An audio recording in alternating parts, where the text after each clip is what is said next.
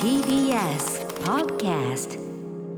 キニマンス塚本にきと大空幸輝がお届けしています明日のカレッジここからの時間は明日のカレッジが注目するあらゆる分野のチェンジメーカーをご紹介するネクスターズルーム今日は日本全国を旅しながらその土地の食材で作ったクリームソーダとカレーを提供されている出張型喫茶店旅する喫茶の店主でありカレー担当の玉木さんが来てくれましたよろしくお願いしよろしくお願まいしすます。はい先ほどはどうもありがとうございましいやたあさりがとうございますっきいらねっしゃってニキさんがお伺いしたた時にそうなんですいらっしゃっ私がお腹いっぱいになりすぎて後からすごい睡魔に襲われた原因がたこちらで原因す。が美味しすぎたってこと美で味しすよねありがとうございなまんすですよ。まああのスタッフにね、まああのニキさんよかったら事前にお店あの行ってみてくださいよって言われて、ああの前からちょっと気になってたんですよ実は旅する喫茶。だからおよし行ってみようって思ったんだけど、まあちょっとこうランチの後だったんで、まあクリームソーダしか入んないかなって思ってたんだけど、隣に座ってるね。あのおじさんいたじゃないですか、はいカウンター席のおじさんお米農家の。あそう、お米農家の方なんですそうなんですよで。たまたま来ていただいて。ほらそうその人と一緒にいたあのもう一人の方が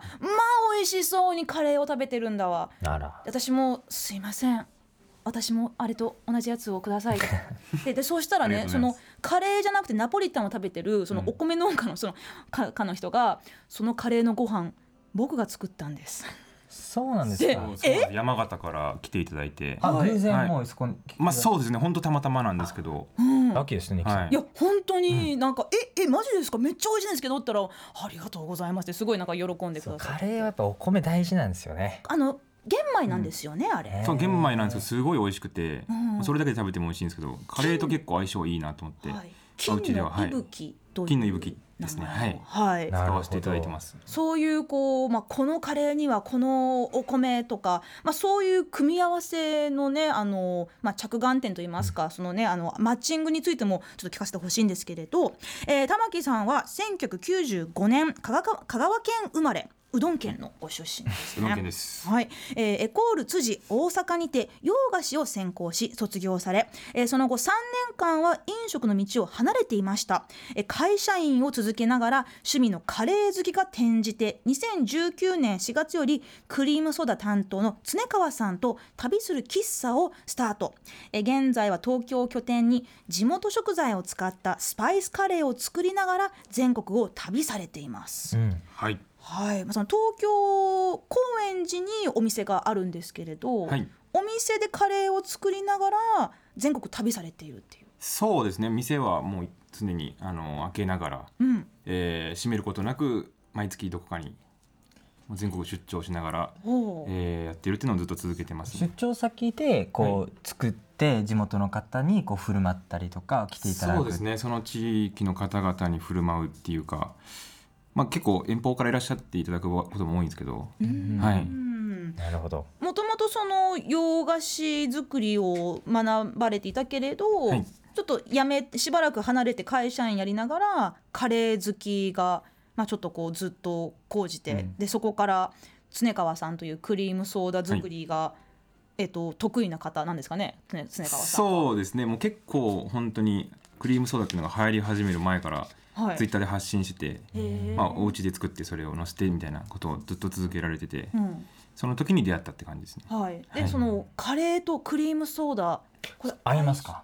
いやめちゃくちゃ相性いいと思いますまああい合うって合うね本当で すまあ、発信してるんあですそうよそうそうか合いませんとは言えでもでも、はい意外合うなんです組よみね合わせですよねちょっと。いやまあそうですねありそうでなかったっていうか、うんうんまあでも純喫茶とかね喫茶店行くとどっちもあるのは結構よく見るんですけど、はいなんかそれをメインでやるっていうのはまたちょっと新しい提案だったかもしれないですカレーはどちらかというとスパイシー系ですかうん、そうですね結構うちのあのいつも出してるカレーのチキンカレーはちょっと辛めあなるほかどもしれないじゃあちょっとさっぱりとしたソーダとの相性がいいってことなんですかねなんか私は最初、まあ、多分これ順番逆かもしれないんだけど、最初にクリームソーダを注文したんですよ、でなんかいろんな種類があってねであのなんか期間限定、まあ、そのなんかこう月ごとによって限定のクリームソーダがあってで2月限定のクリームソーダはアメジストクリームソーダアメジスト、はいそう今さっきのその YouTube に写真が出てたんですけれどすごいなんかね薄い紫色のあの感じででも味はそんなにこう、まあ、普通のクリームソーダと、まあ、似ている感じ色がすごく綺麗そうパープルででこうシュワシュワシュワーっていうのがすごい綺麗あのもうこれはなんか写イメ真撮りまくったんだージけどをされたんですか何かをこうイメージしてあもう、えっと、誕生石があの今月アメジストっていうことで、まあ、常川が考案してなるほどじゃあ毎月その誕生石のあまあとは限んないんですけどあそうなんですかまあ、あの桜のシーズンは桜のクリームソーダ出してたりとか、なるまほあどそういう感じであのいろいろ、はい、時期に合わせてやってますね、うんあとはなんかその空の色をイメージしたクリームソーダとかもね、そうですね定番の商品はそんな感じでうんはいでカレーも私いただいたんですけれど、まあ、そのお米がねちょっとこうなんかなん普段私があの買ってるお米よりもう少しこう小ぶりな感じででもすごくこう噛み応えがちょうどよくて玄米ってねあの炊き方結構、まあ、難しいって人もいますけれど、もう絶妙なあのちょっとコリコリってしてる感じが私好きなんですよ。あじゃであ固めのそう、はいでカレーにめっちゃあったんだわ合いますよでなんかあのえっとなんだっけ、えっと、カルダモンでしたかね、はいなんかま丸ごと入っててでそれをこう口の中でこうなんかパチンとこう弾けるような食感を楽しみながら食べちゃってましたカルダモン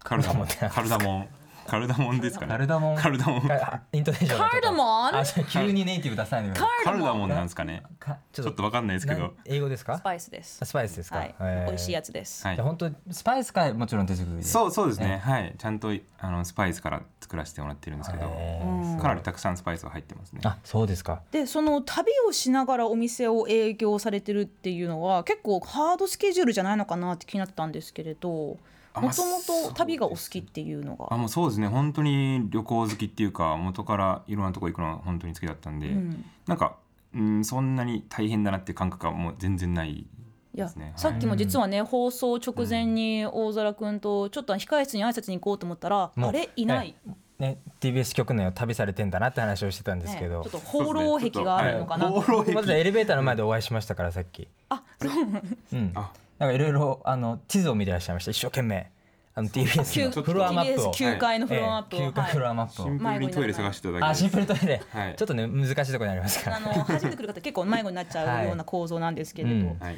であのまあそのもともと旅がお好きというところもあってもうこれまで47都道府県全制覇されている。でまあ、そうです各ね地に行ってそ,、この、えーまあ、季節の、えーまあ、農産物だったり、うんそういったものを、まあ、ふんだんに活用したメニューをその場で考案されてイベントとか、えー地元のフェスで出されているっていう活動なんですかね。そうですねイベントだったりっていうこともありますしもう完全に僕たちがメインの、えー旅する喫茶として開店するっていうことの方が多いですねあその47都道府県も世話されてっていうのは、はいカレーを作られる前から旅いろいろされてたってことそうですねあの47都道府県っていうのはもう個人的になるほど制覇してるだけで、うんうんまあ、仕事としてはまだあの半分もいなるちほょっとど行ってないでもぐそらいれでも半分だもともと旅がお好きってことですよあもうはねい旅はもう大好きであで旅もお好きででカレーも作るのもお好きだったそうですねもともとは食べる専門だったんですけど、うんうん東京来てからちょっと作り始めて、なるほど、はい、それどどういうタイミングでよしじゃあ旅もしながらカレー作ろうってなったんですかまあ、それも本当常川と出会ってからで、うんまあ、彼もあのーすごい旅好きなんでななんかその時僕会社員普通にやってたんですけど、はいなんか旅しながら仕事したいなってすごいなんか考えてて、もしかしたらなんか可能性あるかもってその時思ってなるほどはい例えばそれってこうキッチンカーで日本中を旅しながらうん美味しいものを作ろうとか、あのなんか季節ごとに拠点を変えようとかなんかそういうアイデアじゃなくて、こうまあ、高円寺にお店を一つ置いてでそこを拠点にあっち行ったりこっち行ったりするっていうスタイルに落ち着いたのはなんか事情とかあったんですかそうですねやっぱあのお客さんにその空間を楽しんでほしいっていう思いがやっぱすごいあるんで、なんかキッチンカーでいろんなとこ行くのも多分楽しいと思うんですけど、んお客さんがその喫茶店っていう僕たちが出張してあの開催するその空間をはい楽しむってなるとやっぱり、まあ、毎回場所を変えてちゃんとした箱があって、そうねそこでやる方がやっぱうん、いいかなっていうので、はいい、や私も今回初めて店内に入ったんですけれど、まあ、こう JR の高円寺駅からもう歩いてもう2分もしないい1分1分で着いちゃうぐらいの1分ぐねらいですねはいそうあのちょっとまあ脇道のようなところにあるんですけれど、まあ、ちょっと細長い階段を上がっていくともうジャズピアノが流れててね、まあはあのレコードかなんかのでこう結構そのシックな感じの内装なんですよなんかこう重厚感のあるこうチャイブラウンのあなんかこう木造な感じのあのなんていうんだこうあれあのパーテーションみたいなものがあってね、そうこちょっと個室っぽい感じのブースもあってすごい落ち着いて、大人っていう空間あだった。あということは客層はどういう人が多いですかまあ、メインはやっぱり若い方そうですね20代の女性のお客様がやっぱ一番そう僕の友達もね、ちょうどこのクリームソーダの写真を勝手にトップガンにしてたらしいんですあよ。本当ですか、あーえだーから今日連絡来ました珍しく連絡来ました友達から、はいはいあこれやトップガンにしてたよって連絡来ましたから、へえまあ、若い人には絶大なやっぱ映え度は高いですからね。エドも高いですよそのね。ブルーのクリームソーダってねその昔ながらのクリームソーダっていうのはやっぱりメロンソーダで、はいまあ、グリーンですけれど最近はなんでこんなに青いクリームソーダがあの、うんポピュラーなんでしょ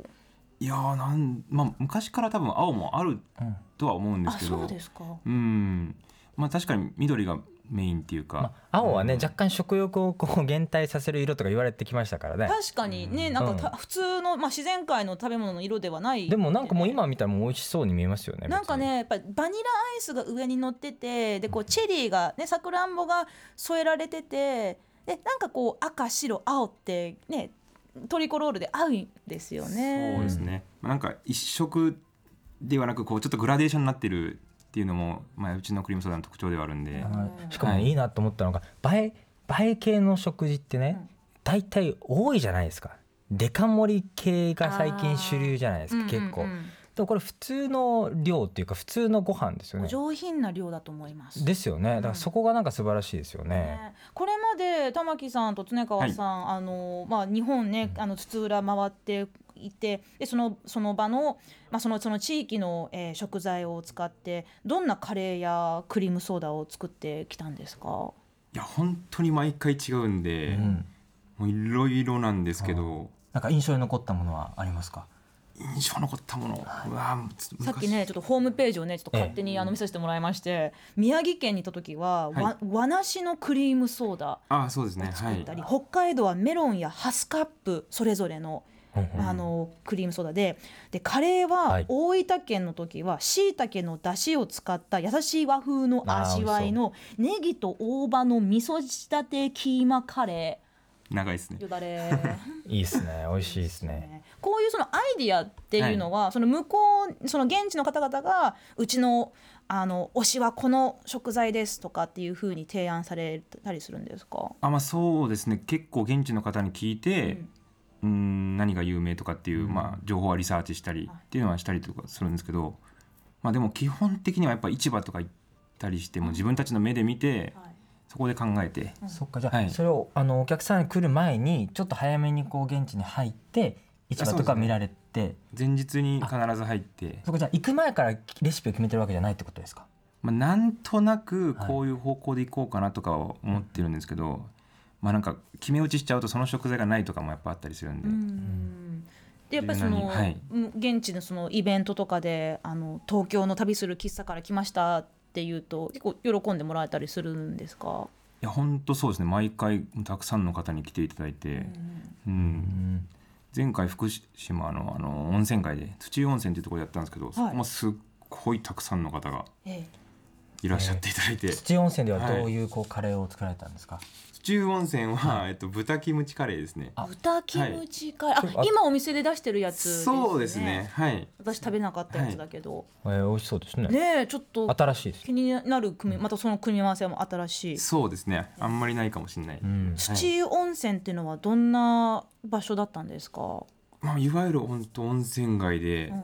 まあ、山の中にあるんですけど、はいちょっと雪が降っててへなーんかこけしがめちゃくちゃなあるここけけしが有名な町うん至る所に、本当に至る所にこけしが、はいええこけし推し推しな感じの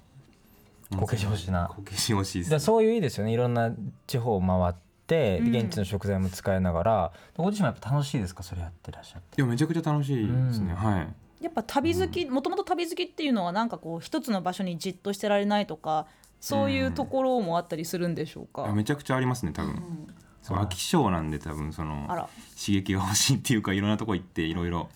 なんだろう刺激受けたいなっていうのは常にやっぱありますねあーわはいかります、これいつかなんか定住先を見つけようとかなんかこうそういうイメージというかマインドは、あありますありますすえやっぱり、まあ、今は東京で暮らしてますけど将来的にはちょっと田舎に引っ越してなんかゆっくりしたいなとか思ってるんですけどなんかそのもうついの住みかじゃないですけどーなるほど自分のそういうずっといたい場所もなんかついでに探しているっていうああいいですね、今ところがありはますねあの、まあ、中央線沿いの高円寺っていうね、まあ、なかなか個性が強い、えーサブカルの街 サブカルの街ですけどそうですね高円寺を選んだのは何か訳があったんですか、いや東京来る前から友達が住んでたりとかしてはいすごいよく来てたんでうんもともと好きな街だったっていうのと、まはあやっぱお酒飲むの大好きなん でい、あー 高円寺はちょっと楽しすぎますおね多いですねひ昼間からね昼間からやってます全ね然行けますもんねはい今からね、駅前の広場で酒盛りやってる人もい るしそういい交街ですよ番ねの向かい側で、いやいい素晴らしい街ですよそねう高いい円街寺ですよ本当、ううんんでもそのまあほんそういうこうまあね昼間からこう焼き鳥食べながらお酒飲みながらっていうお店もあればまあちょっとこの旅する喫茶みたいにこうまあエレガントなうん空気感を楽しめる場所もあるし本当にもういろんないろんなごっちゃごっちゃですよねそれがたそうですね高円寺はのい楽しさでもあると思うんですけれど、うんへーそういうあのお店もうじゃあ常設みたいなお店っていうのもこれから少し増やしていこうかみたいなそういうことも考えておられるんですかあそうですね、まあ、あの東京にいっぱい作るっていうよりは、まあ、各地にこう拠点となるような旅の拠点となるような場所を作っていきたいなっていうので、はい、今ちょうど福岡に2店舗目を、おおはい、構える準備をしているところなるほ福ど岡のはい市内の方ですか、で浮橋っていう、浮橋浮橋まあ、久留米とかそっちの方なんですけどああ結構じゃあ内陸の方そうですね大分とか熊本とか割と近くてはいひらがなのね浮き葉なぜそうでそすねこにた作ろうと決めたんですか。いや古民家ですごいいい物件があってたまたまネットで見つけてはい。あこれは暑いってなってもうすぐ見に行って、はい。もう今絶賛リノベ中らしい。そうですね古民家ってことは結構大き広い大きいってこめとちでゃすかくちゃ広いですじゃあそれはカフェだけじゃない他のこともやられたりする予定そうですね、あのー宿も併設して作ろうと思ってるんへで、ーいいまであす泊まれる喫茶店っていうコンセプトで泊まれる喫茶店。楽しみですね、へーいいですね。やらせていただこうと、はい、思ってます。なるほどオープンまであとわずかって感じですか。いやまあそうですね、今本当準備中なんで、ちょうどあのー近日中にクラウドファンディングとかもやらせていただいて、はい。あのそこで支援とかも募ったりするんですけど、うん。まはいあちょっとまだ、えーいつオープンっていうのは未定なところではあるんですけど、うんうんはい。 5月とかなるほど目標ではありますじゃ。あちょっと SNS とかをちょっと常にチェックをねしていあただのいてぜひチェックお願いします。はいはいクラウドファンディングそのリターンとかいうのはどういったものがあるんだでしょリターンはあのあの早期割引のあの宿泊チケットだとかおーまあ、あの今回新しく、えっと、販売するグッズだったりとか、はいいまあ、いろいろ本当にあの楽しんでいただけるようなものグッズもね、はい結構おしゃれなグッズがめちゃくちゃ多かったですう。今ね日ね今日あの来てられ来てるあトレーナーにあ,、のはいそうですめっちゃ可愛いプリンのイラストがあるんですけど。ワンポイントプリンでこれもグッズの一つですかこれもそうですね去年販売してたすごい可愛い、そなうんかですね胸元にはいプリンがあのついてる男子ってあまりいないですけどめちゃくちゃちょっと キュンキュンとしちゃいそこれうニキさんも似合いますよ多分私も着たい食べたい して食べたいしか小沢君も似合うんじゃない、あのプリンプリントレーナーそうだ僕やっぱり若干ちょっと先発言がもう尖りすぎって言われてるんで、うんこの服をマイルドにするってことをちょっと中和させようと試みてる今最中なんで、はいちょっとこのプリンとこれ中和されますかねこれでねぼ僕僕もプリンのようなスイーツさがあるんですよっていうこあちとょはっとそこでね若干ちょっと中和和をさせていただいて、はいちょっとそういう使い方をじゃあそうですなんねかなんかなはいあとですねこちら5本もありまして、はいえー角川から出版されている「お腹も心も満たす旅する喫茶のおうちレシピ」という、んこの5本もあのお二人で作ったんですよね。あはいもう今月あの発売したばかりということではいはいまあ、あのお家でこの、まあ、旅する喫茶定番の空色のクリームソーダを作る方法とかあとはまあ私もいただきましためちゃくちゃ美味しかったカレーライスに、えーナポリタンに、えー他にもたくさんいろんなあのカルボナーラとかジンジャーチャイとかおしゃれカフェそレうストランソーダのなねんでレすシピもありますからねけどねこれはなんかどういうこうバランスといいますかレシピ本ってねあのたくさんたくさん美味しいものいっぱい載せられますけど、なんかこう気にした気に気をつけたポイントとかは何かあったんですかそうですね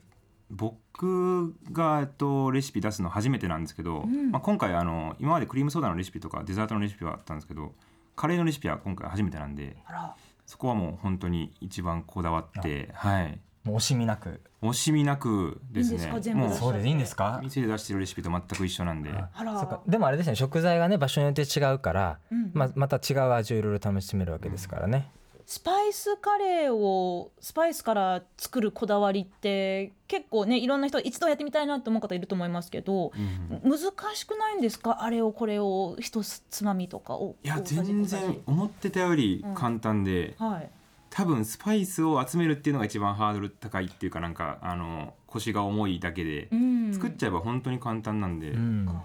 普通のカレー作るのと変わんないそうかスパイスも別にスーパーにね今いろんなスパイス売ってたりもしますからねねえ、作っちゃうカレーをスパイスから作っちゃいましょうかはい、 トライしてみます はい、でまああの玉木さん、えーちょっと最後になるんですけれど、まあはい今後の、えー旅する喫茶を通してのまあ目標など何かありましたらちょっと教えてください。そうですねやっぱりまだまあコロナとかもあってあのあんまり旅できなかった期間もあったりとかで47都道府県やっぱ全然まだ行けてないので、うん、もう一個ずつあの皆さんのところに出店しに行けたらなっていうのがはいもうしばらくの目標ですね今21位とかなんで、あお店として行かれてるそうですねはいあでももう半分ぐらい来ましたねまあおよそ半分ぐらいで、はいじゃあ常に SS SNS をね見ていただけたら次どこに行くかとかっていうのがそうで発す信されたりとかね、あと結構ね町おこし的なところからもぜひうちに来てくださいっていうオファーとかもね。そうかじゃあお呼びしてもいいってことですかね、うんあもちろんですもうご依頼もううちの地域の何かを使ってうんカレー作ってくださいっていうのもね、ぜひぜひはい、絶賛受はけい付け中だそうです。よろしくお願いしますはいはいえー今日のネクスターは出張型喫茶店旅する喫茶の店主でありカレー担当の玉木さんでしたたもどうもありがとうございましたありがとうございましたごちそうさまでしたありがとうございます明日のカレッジは TBS ラジオから平日22時から放送中月曜から木曜は私キニマンス塚本二希が金曜日はライターの武田砂鉄さんが担当していますぜひお聞きください